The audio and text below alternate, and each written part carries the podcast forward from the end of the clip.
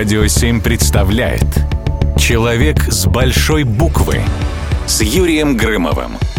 Заседание Сената назначено на мартовские иды, то есть на середину месяца. Ничто не предвещало ничего плохого. Для Цезаря это была вполне обычная процедура, которая занимала несколько часов. Обычно он окружал себя почтенными людьми высокого статуса, приближенные к диктатору, и с их помощью решал актуальные проблемы. Цезарь не был суеверен и не обращал внимания на знаки. Не послушал даже каких-то доброжелателей, которые предупредили правителя о готовящемся покушении. Он был расслаблен и в то же время сосредоточен. Слово взял Луций. Он попросил пощадить провинившегося брата. Во время своего обращения он внезапно стал стягивать Цезаря тогу, и даже тогда Цезарь ничего не заподозрил.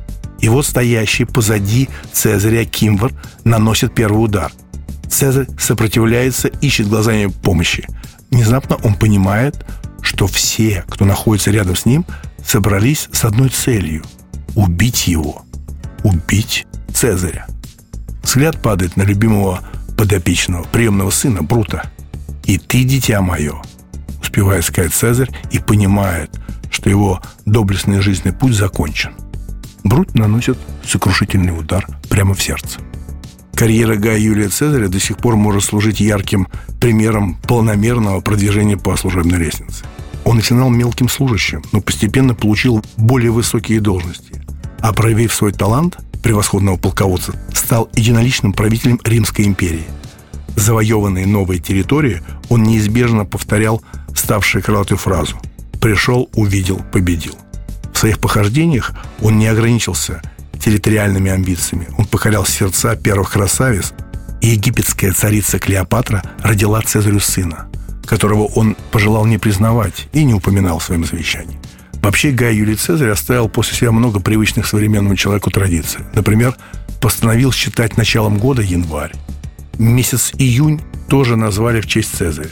А слово «царь» и «кайзер» Кесарь тоже являются производными от имени полководца. Вы, наверное, вспомнили салат «Цезарь»?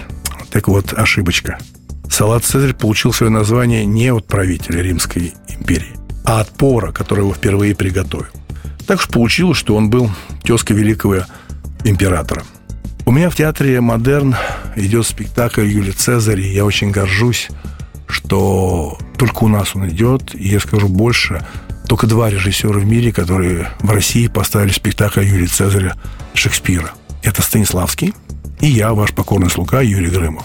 Пьеса Шекспира «Юлий Цезарь» была запрещена царской России и потом СССР. Там же про политиков. Там очень честно и ярко рассказано про безумный мир политической жизни. Поэтому приходите в театр, вы увидите историю про Юлия Цезаря, рассказанную Шекспиром и прекрасными актерами театра «Модерн».